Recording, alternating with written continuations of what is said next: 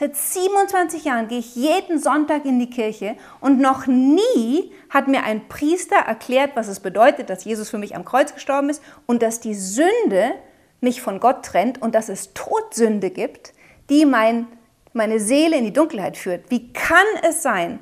27 Jahre lang. Und ich habe das nie gehört.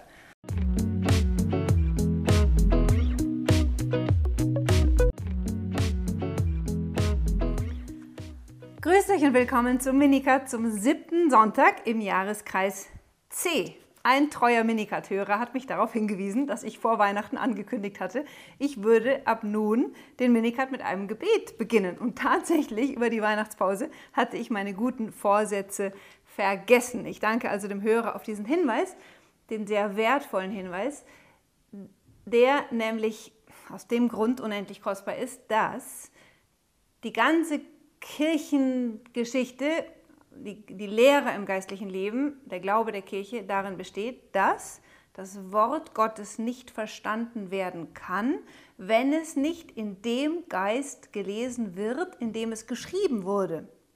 Wir glauben als Christen daran, dass die Heilige Schrift das von Gott inspirierte Wort Gottes ist, wenn auch in Menschenwort. Aber es ist von Gott inspiriert. Und deswegen können wir die die wirkliche Bedeutung des Wortes nur verstehen, wenn wir es im Heiligen Geist lesen. Wir haben den Heiligen Geist in der Taufe empfangen, wir empfangen ihn in allen Sakramenten, die wir empfangen. Mit jedem Akt der Nächstenliebe wächst er in uns, in jedem persönlichen Gebet. Aber es ist ganz wichtig, dass man vor der Meditation des Wortes Gottes den Heiligen Geist anruft und deswegen wollen wir das jetzt gemeinsam tun. Im Namen des Vaters und des Sohnes und des Heiligen Geistes. Amen.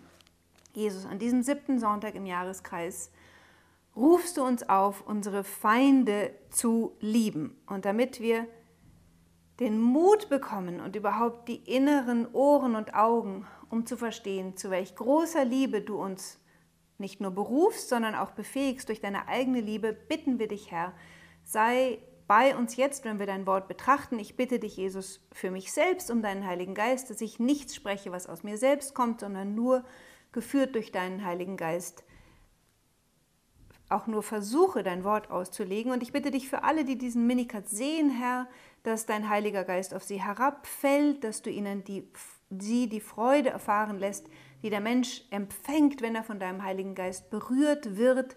In der Apostelgeschichte heißt es, und der Heilige Geist fiel auf alle herab, die das Wort Gottes hörten. Lass genau dieses Wunder an jedem Hörer und Zuschauer jetzt geschehen. Wir bitten dich, Herr, in deiner unendlichen Barmherzigkeit, heile und befreie uns von allem, was uns trennt von dir, was uns blockiert, deine Liebe zu erfahren und all das, was in uns selbst sich gegen die Liebe aufbäumt. Herr, heile und befreie uns durch dein kostbares Blut von unseren Sünden. Schenk uns die Gnade von Reue und Umkehr und erfülle uns täglich neu mit deinem Heiligen Geist. Um all das bitten wir auf die Fürsprache deiner Mutter, die vom ersten Augenblick ihrer Existenz an vollkommen mit dem Geist erfüllt war und so offen war für dein Wort, dass es in ihr Fleisch geworden ist. Und so beginnen wir die Betrachtung dieses Sonntagsevangeliums im Namen des Vaters und des Sohnes und des Heiligen Geistes. Amen. Jesus sagt etwas Unfassbares in Johannes Kapitel 15, Vers 10. Das ist ein Satz, über den man eigentlich sein Leben lang wird nachdenken müssen. Und zwar sagt der Herr, Entschuldigung, Vers 9, 15,9, Johannes 15,9, wie mich, Jesus, der Vater geliebt hat, so habe ich euch geliebt, bleibt in meiner Liebe. Wie sehr hat der Vater den Sohn geliebt? Von aller Ewigkeit her ist der Vater ein einziger Liebesakt dem Sohn gegenüber, den er von aller Ewigkeit her zeugt. Gezeugt, nicht geschaffen, also in der Dreifaltigkeit, empfängt sich der Sohn von aller Ewigkeit her vom Vater, theologisch gesprochen. Von aller Ewigkeit her ist der Sohn das lebendige Abbild der Liebe des Vaters im Heiligen Geist. Und jetzt sagt Jesus uns, so wie der Vater mich geliebt hat. Ja? Und der Vater die Liebe des Vaters zum Sohn besteht darin, dass der Vater alles, was er hat und ist, ununterbrochen dem Sohn schenkt, rückhaltlos alles. Der Sohn ist der total verschenkte Vater, ja? So sehr liebt Jesus uns. Das heißt unendlich und so, dass Jesus alles, was er hat und ist, uns schenken möchte. Er will sich uns rückhaltlos schenken. Warum spüren wir das nicht? Warum ist uns das nicht immer bewusst? Weil wir blockiert sind. Ja? An Gott mangelt es nicht. Er will sich uns restlos schenken. Und das, was uns blockiert, die Liebe Gottes zu empfangen, ist das, was wir die Sünde nennen, durch die wir uns der Liebe verschließen. Deshalb kommt Jesus und heilt und befreit uns durch sein Sterben und Auferstehen von unserer persönlichen Sünde. Gut, das ist in der Taufe geschehen. Jetzt ist aber das Problem, dass wir immer noch in der sogenannten Konkupiszenz leben. Das heißt, wir, unser Fleisch neigt zur Sünde, die schlechten Neigungen in uns, die uns zum Kampfe zurückgelassen werden, wie die Kirche so schön sagt in der Taufe. Also wir empfinden weiterhin in uns die Tendenz, eifersüchtig zu sein oder zornig oder andere mit kritischem Auge zu sehen und schlecht machen zu müssen und zu kritisieren, etc. etc. Das sind alles Neigungen zur Sünde, die in uns bleiben. Und wenn wir ihnen nachgeben, dann sündigen wir und schneiden uns von der Liebe ab. Und der Hauptgrund, warum wir diese unendliche Liebe Gottes nicht erfahren oder nicht äh, ja, eben in unserem nicht bewusst erleben, ist die, dass wir uns fahrlässig oft von dieser Quelle der Liebe abschneiden. Und wenn ihr bis jetzt zugehört habt, dann nehme ich an, dass ihr Gott liebende Menschen seid und überhaupt nicht auf die Idee kommt, euch bewusst von Gott abzuschließen. Aber, oder abzuschneiden, was wir oft nicht realisieren, ist, dass immer dann, wenn wir in der Liebe zu unserem Nächsten fehlen, wir uns auch gleichzeitig von der Liebe Gottes abschneiden. Und darum geht es heute im Evangelium. Jesus sagt uns nämlich, wie mich der Vater geliebt hat, so habe ich euch geliebt. Bleibt in meiner Liebe. Ja? Und diese Liebe ist immer zu jeder Sekunde tausendprozentig, unendlich prozentig da für uns. Wie bleiben wir in seiner Liebe, ist die Frage. Und der Herr gibt uns selbst die Antwort in Johannes 15,10. Wenn ihr meine Gebote haltet, werdet ihr in meiner Liebe bleiben, so wie ich die Gebote meines Vaters gehalten habe und in seiner Liebe bleibe. Also Jesus macht uns vor, wie man in der Liebe des Vaters bleibt. Er hält die Gebote des Vaters und genau so sollen wir seine Gebote halten, dann bleiben wir in seiner Liebe. Dann sagt er noch dazu, dies habe ich euch gesagt, damit meine Freude in euch ist und damit eure Freude vollkommen wird. Jesus will nichts anderes für uns als die Fülle der Liebe und die Fülle der Freude und beides ist die Fülle des Heiligen Geistes. So, und jetzt ist, jetzt ist ja natürlich die Frage, okay, Jesus, ich will deine Liebe, ich will deine Liebe erfahren, ich will in deiner Liebe bleiben. Was sind denn deine Gebote? Und in Johannes sagt er es ganz kurz zusammengefasst, das ist mein Gebot, dass ihr einander liebt, so wie ich euch geliebt habe. Johannes hält uns für fähig, dass wir das alleine ausbuchstabieren können. Lukas, und das ist das Evangelium von diesem Sonntag, kennt uns vielleicht ein bisschen besser oder ist nicht so ein Mystiker wie der heilige Johannes und nimmt sich die Mühe, das Gebot Jesu für uns auszubuchstabieren. Und das hören wir an diesem Sonntag und am kommenden Sonntag in der sogenannten Feldpredigt, also der lukanischen Version der Seligpreisungen. Und da kriegen wir es ziemlich genau ausbuchstabiert und ihr werdet sehen, dass diese Gebote alle mit der nächsten Liebe zu tun haben und aus eigener Kraft nicht zu verwirklichen, aber aus der Kraft der Erlösung, aus der persönlichen Beziehung zu Jesus, aus der Kraft seiner Liebe heraus, befähigt er uns, ein Leben zu führen, das seinem gleicht. Was sagt uns also sein Gebot, damit wir in seiner Liebe bleiben? Euch, die ihr mir zuhört, sage ich, Jesus, liebt eure Feinde, tut denen Gutes, die euch hassen, segnet die, die euch verfluchen, Betet für die, die euch beschimpfen. Dem, der dich auf die eine Wange hin, äh, schlägt, halte auch die andere hin. Und dem, der dir den Mantel wegnimmt, lass auch das Hemd. Gib jedem, der dich bittet. Und wenn dir jemand das Deine wegnimmt, verlang es nicht zurück. Jetzt werdet ihr sagen, also wenn ich danach lebe, dann werde ich ja zum Underdog. Vorsicht, die wahre Größe besteht darin, eine solche Liebe leben zu können. Und woran sehen wir das? An Jesus selbst. Er selbst, he walked the talk, würden die Engländer sagen, ja. Er, er hat, äh, Wasser gepredigt und auch Wasser getrunken. Jesus selber macht uns in seinem Leben und ganz besonders natürlich in seiner Passion vor, dass er genau das gelebt hat. Er hat bis zum letzten Blutstropfen seine Feinde geliebt und sein Leben für die Erlösung seiner Feinde hingegeben. Und diese Feinde sind in gewisser Weise jeder einzelne von uns, denn mit jeder Sünde, die wir gegen den Nächsten hm, begehen, mit, äh, mit jedem bösen Wort gegen meinen Nächsten, gegen jede böse Tat gegen meinen Nächsten, versündige ich mich auch gegen Jesus Christus selbst, der sich mit meinem Nachbarn eins gemacht hat. Und Jesus erleidet das im anderen für mich ohne je zurückzuschlagen, weil Jesus will, dass ich so werde wie er und so heilt er mich durch seine Liebe. Und wie ihr wollt, dass euch die Menschen tun sollen, das tut auch ihr ihnen. Wenn ihr die liebt, die euch lieben, welchen Dank erwartet ihr dafür? Denn auch die Sünder lieben die, von denen sie geliebt werden. Das ist eigentlich ziemlich klare Logik, gell? Also das können auch die Heiden. Und wenn ihr denen Gutes tut, die euch Gutes tun, welchen Dank erwartet ihr dafür? Das tun auch die Sünder. Und wenn ihr nur denen Geld leiht, von denen ihr es auch zurückzubekommen hofft, welchen Dank erwartet ihr dafür? Auch die Sünder leihen Sündern, um das Gleiche zurückzubekommen. Doch ihr sollt eure Feinde lieben und Gutes tun und leihen, wo ihr nichts zurück erhoffen könnt.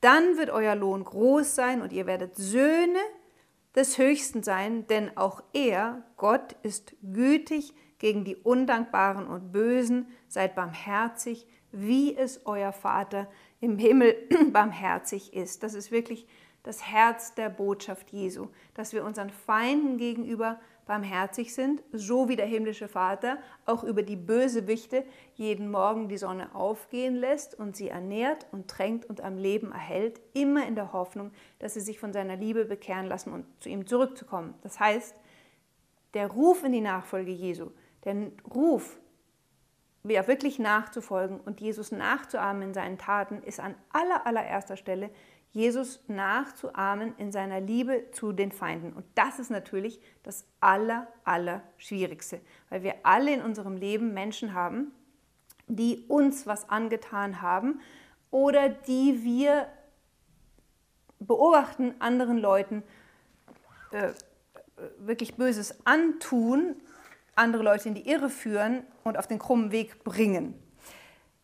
Das perfekte Beispiel für ein Leben der Liebe zum Feind wird uns deswegen in der ersten Lesung gegeben. Und ich will euch nicht verbergen, was mein äh, eigener Kampf mit diesem Gebot der nächsten Liebe ist und wie das perfekt exemplifiziert wird in der ersten Lesung, in der wir äh, äh, David auf der Flucht vor Saul sehen und wie David gegenüber Saul reagiert. Also Saul ist der erste König Israels, ist von Gott erwählt, gesalbt, er ist der König, ist aber ein totaler Versager. Ja? Er ist feig, geht nicht in den Krieg, wenn er muss, um das Volk zu verteidigen, er ist ähm, ungehorsam Gott gegenüber und er geht sogar zu einer Hexe und lässt sich und beschwört einen Totengeist herauf, was der schlimmste Apostasie ist, die man sich sowohl im Alten wie auch im Neuen Testament vorstellen kann. Also Saul ist ein eine totales Failure eines Königs im Alten Testament. So, schon zu Lebzeiten Sauls wird Saul verworfen und Gott schickt den Samuel anstelle des Saul den David salben, als David noch ein kleines Kind ist. Jetzt haben wir sozusagen zwei Könige. Saul ist noch im Amt und David wächst auf als unbedeutendes der Hirtenjunge, ist aber schon gesalbt und weiß schon durch die Prophetie, dass Gott ihn erwählt hat, der künftige König Israels zu werden. Jetzt würde man ja denken, dass David, wissend, dass er der König nach dem Herzen Gottes ist, sein Schicksal in die Hand nimmt und den Saul verfolgt und den Saul umbringt und sich auf dessen Thron setzt. Das Gegenteil davon passiert. Saul riecht, spürt irgendwie, dass Gott den David erwählt hat und ihn verworfen. Er sitzt aber noch auf dem Thron. Und weil er so Angst hat vor diesem Konkurrenten, verfolgt David nun den Saul und will den David umbringen. Und jetzt kommt eine Situation, wo Saul in einer Höhle schläft und David ist versteckt und sieht, es gibt, es gibt diese Situation zweimal. Und in die beiden Situationen, einmal geht Saul aufs Klo und das nächste Mal schläft er. Und wir haben hier die Stelle, wo er schläft, aus ähm, 1 Samuel Kapitel 26, Verse 2 fortfolgende. David äh, sieht den schlafenden Saul und seine Berater sagen ihm, schau mal David, der Speer des Saul steckt neben seinem Kopf in der Erde und rings um ihn her seine ganze Leibgarde schläft und Abishai, der Berater, der jetzt hier sozusagen den Teufel symbolisiert, weil er den David versucht, sagt, heute hat Gott deinen Feind in deine Hand ausgeliefert, jetzt werde ich ihn mit einem einzigen Speerstoß auf den Boden spießen, einen zweiten brauche ich nicht dafür. David aber erwiderte, Abishai, bring ihn nicht um, denn wer hat je seine Hand gegen den Gesalbten des Herrn erhoben und ist ungestraft geblieben? David ist sich vollkommen bewusst, Saul ist vom Herrn gesalbt, ein König zu sein, und er, David, obwohl er selbst gesalbt ist, darf dem Saul nichts antun. Man darf den Gesalbten des Herrn nicht angreifen. Das ist eine Sünde, die nicht ungestreift bleibt. Und was macht der David? Er nimmt den Speer vom Saul und geht weg. Und als der Saul am nächsten Morgen wach ist, stellt sich David gegenüber einer Schlucht, so dass Saul ihn sehen kann, und sagt: Schau mal, König, hier ist der Speer des Königs. Einer von den jungen Männern soll rüberkommen und ihn holen. Der Herr wird jedem seine Gerechtigkeit und Treue vergelten, obwohl dich der Herr heute Nacht in meine Hand gegeben hat wollte ich meine Hand an den Gesalbten, nicht an den Gesalbten des Herrn legen. Also der David zeigt an dem Saul, schau mal, ich hätte dich umbringen können und ich habe es nicht getan, weil ich, das füge ich jetzt hinzu, dem Herrn die Rache überlassen habe. David sagt, das ist eigentlich das Wichtigere, ich wollte meine Hand nicht an den Gesalbten des Herrn legen. David, obwohl schon gesalbt, obwohl schon erwähnt, wartet ab, bis Gott den Saul deponiert. So, und jetzt zu meinem öffentlichen Bekenntnis. Seit 20 Jahren weiß ich, dass man für seine Feinde beten muss. Ratet mal, wer seit 20 Jahren ganz oben auf meiner Liste steht. Eine Handvoll deutscher Bischöfe. Nicht, weil ich die als meine persönlichen Feinde empfinde, aber weil offen zutage liegt, dass sie die Kirche in eine Richtung lenken, die nicht dem Wort Gottes entspricht. Und das als kleines ohnmächtiges Schaf macht mich wütend, weil ich sehe, dass Menschen in die Irre geführt werden, weg von Jesus, anstatt zu ihm hin. Wisst ihr, ich selber habe eine Bekehrung erfahren, als ich 27 war. Und für mich war es eine solche Befreiung, als mir das Wort Gottes in seiner ganzen Fülle verkündigt wurde. Und ich habe am eigenen Leibe erfahren, was es heißt, wenn Jesus in Johannes 7, 8, 32 sagt, ihr werdet die Wahrheit erkennen und die Wahrheit wird euch befreien. Uns wurde die ganze Wahrheit der Sünde vor Augen geführt, wie ich, wenn ich gegen bestimmte Gebote verstoße, mein eigenes Unglück verursache. Das war für mich eine totale Befreiung. Endlich zeigt mir jemand den Weg zum Leben. Endlich sagt mir jemand, dass das Wort Gottes zuverlässig ist und dass, wenn ich mein Leben nach diesem Wort ausrichte, ich frei werde. Und ich dachte mir, wie kann das sein? Seit 27 Jahren gehe ich jeden Sonntag in die Kirche und noch nie hat mir ein Priester erklärt, was es bedeutet, dass Jesus für mich am Kreuz gestorben ist und dass die Sünde mich von Gott trennt und dass es Todsünde gibt, die mein meine Seele in die Dunkelheit führt. Wie kann es sein? 27 Jahre lang. Und ich habe das nie gehört. Und dann, naja, dann fängt man so an, in der Kirche zu leben und fängt an plötzlich zu realisieren, dass es eine ganze Fraktion von Hirten in der Kirche gibt, die tatsächlich einen Großteil der von Christus offenbarten moralischen Wahrheit entweder verschweigen oder umdeuten. Und die ersten zehn Jahre habe ich einfach Zeit gebraucht, diesen Hirten zu vergeben, weil, weil ich selbst so viel, so viel Schaden von meinem Nichtwissen genommen hatte. Ja? Ich muss dazu sagen, ich hätte es eigentlich wissen können, weil ich sehr gute Eltern hatte und die haben mir das alles beigebracht. Aber weil diese ganzen Themen so ein Tabu sind in der Kirche, besonders die Theologie des Leibes und alles, was mit Sexualität zu tun hat, das wurde in meiner Jugend nicht erwähnt, beziehungsweise es wurde so getan, wie wenn das, was die Welt predigt, das Richtige ist. Und wie wenn der Papst in Rom ein alter, beknackter Mann ist, der eine polnische Devotion hat und auf den brauchen wir nicht hören. Und dann plötzlich mit 27 endlich kommt ein Missionar und erklärt uns in Exerzitien, lässt uns erfahren die befreiende Schönheit der, der, der Botschaft Christi. Und ich habe angefangen, mein Leben danach auszurichten, um eine Freude gefunden. So, die ersten zehn Jahre habe ich also gebraucht, um im Gebet den Hirten meiner Kindheit zu vergeben, die uns nicht das Wort Gottes verkündet haben. Und seither bete ich für die Hirten, die ich im Fernsehen sehe, in der Zeitung lese und so weiter, die öffentlich das Gegenteil von dem verkünden, was Jesus uns gesagt hat. Und jetzt mit dem synodalen Weg wird es natürlich immer öffentlicher. So, aber was ist mein Problem und was ist das Problem für ganz viele von uns, die wir Jesus lieben, die wir seine Kirche lieben und denen es in der Seele wehtut, dass wir Hirten haben, die wie reißende Wölfe die Schafe in die falsche Richtung führen. Das, die ganz große Gefahr für jeden von uns ist es, dass wir bitter werden gegen diese Bischöfe.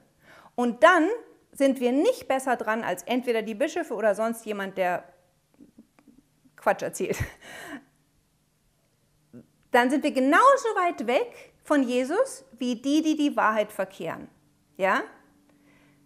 Wir sind nur dann nahe bei Jesus, wenn wir dem Herrn erlauben, unser Herz nach seinem Herzen umzugestalten und die, die wir als Feinde der Kirche wahrnehmen, mit der Liebe Jesu lieben. Und das ist eine Liebe, die bis zum Schluss bereit ist zu vergeben und permanent betet, Vater, vergib ihnen, denn sie wissen nicht, was sie tun. Wisst ihr, wenn wir über unsere Bischöfe murren, über die Gewissen, dann häufen wir nur noch mehr Kritik und, äh, und Last auf diese Hirten.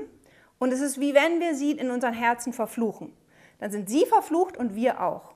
Wir die wir erkennen, dass diese Hirten, Entschuldigung, diese anmaßenden Worte, aber in meinen Augen sind sie blind, blinde Führer, die die Schafe in die Grube führen. Wenn, wenn wir diese Hirten verurteilen, verurteilen wir uns selbst. Das, was wir tun müssen als Jünger Jesu, ist täglich zu beten, Vater vergib ihnen, Vater vergib ihnen. Sie wissen nicht, was sie tun. Und ich bin überzeugt, sie haben die beste Absicht für die Kirche. Sie wissen nur nicht, was sie tun, weil sie vielleicht in ihrer Ausbildung oder durch persönliche Verletzungen oder was auch immer auf einen anderen Weg geführt worden sind. Aber wirklich Jesu gemäß ist nur, wenn wir aus tiefstem Herzen vergeben. So, und das natürlich nicht leicht. Deswegen muss man immer sich mit dem gekreuzigten Christus verbinden und sagen, Jesus, bete du in mir für die, denen zu vergeben ich mir schwer tue. So, da, jetzt habe ich euch öffentliches Bekenntnis, mein eigenes Battlefield gezeigt. In, in dem Leben von manchen von euch mögen diese Hirten völlig irrelevant sein, aber deswegen Übertragung aufs eigene Leben. Wo sind die Menschen in meinem Umkreis, meine Geschwister, meine Eltern, meine Freunde, meine Lehrer, die mir im Leben wirklich wehgetan haben? tue ich mir noch schwer, das echt zu vergeben. Das heißt, man muss, vergeben heißt nicht schwarz-weiß nennen, ja? Man darf die Sünde beim Namen nennen, sonst ist es ja auch keine Vergebung. Ich, die Verletzung bleibt Verletzung, Unrecht bleibt Unrecht. Aber ich bitte den Herrn, dass er in mir diese Sünde vergibt so wie ich ja auch von Gott erbitte, dass er mir vergibt. Und darum beten wir ja jeden Tag im Vater unser Vater, vergib uns unsere Sünden, wie auch wir vergeben unseren Schuldigern. Und wenn wir unseren Schuldigern nicht vergeben, dann kann uns doch der Herr uns nicht vergeben. Und kommen wir zurück zum Anfang, dann werden wir auch nicht die Fülle der Liebe Gottes erleben und erfahren. Wir werden diese unendliche Liebe Gottes nur in dem Maße erfahren, wie wir lernen, Christus gemäß die anderen zu lieben. Und ich glaube, Jesus fleht, nicht, nicht glaube, es ist offensichtlich, Jesus fleht uns an, für ganz besonders diejenigen Hirten zu beten, die in unseren Augen die Schafe in die falsche Richtung führen. Falls die Hirten die Schafe in die richtige Richtung führen, dann wird ja unser Gebet nur noch mehr nutzen. Auf jeden Fall wird sich in der Kirche nichts ändern, wenn wir nicht mit Liebe und absoluter Versöhnungsbereitschaft und Vergebung beten. Und last but not least, Vorbild von David, der Herr hat sie zu Hirten gemacht. Sie werden vor dem Gericht Gottes dafür einstehen müssen und es sollte uns das Herz erweichen. Wir wollen nicht, dass sie vor Gericht getadelt werden. Wir wollen die Barmherzigkeit Gottes für sie. So, und daher vielleicht als abschließenden Tipp, das Leichteste ist natürlich, man betet den Barmherzigkeitsrosenkranz. Und noch ein Beispiel. Ähm, ich habe, es gibt auch dieses schöne Gebet am Ende äh, ob Blut und Wasser dem Herzen Jesu entströmt, als Quelle der Barmherzigkeit, Jesus, ich vertraue auf dich. Ja? Und Jesus verspricht, wenn man das mit zerknirschtem Herzen betet, dann schenkt er dem Sünder Vergebung. Ich habe das für einen bestimmten Hirten in der Kirche jahrelang immer dieses Gebet gebetet und erstaunlicherweise hat er vor seinem Tod eine Art Entschuldigungsbrief geschrieben und gesagt, ich glaube, wir haben übertrieben. Das war für mich ein echter Trost. Mein Gebet hat vielleicht was bewirkt. Damit wünsche ich euch einen wunderschönen äh, siebten Sonntag im Jahreskreis und beten wir gemeinsam für alle, äh, alle unsere Feinde, ob die jetzt politischer Natur sind oder kirchlicher Natur oder familiärer Natur oder was auch immer. Beten wir füreinander, dass wir alle immer tiefer in die Liebe zu Gott und in die Liebe zu unserem Nächsten hineinfinden. Mit der Hilfe Gottes. Amen.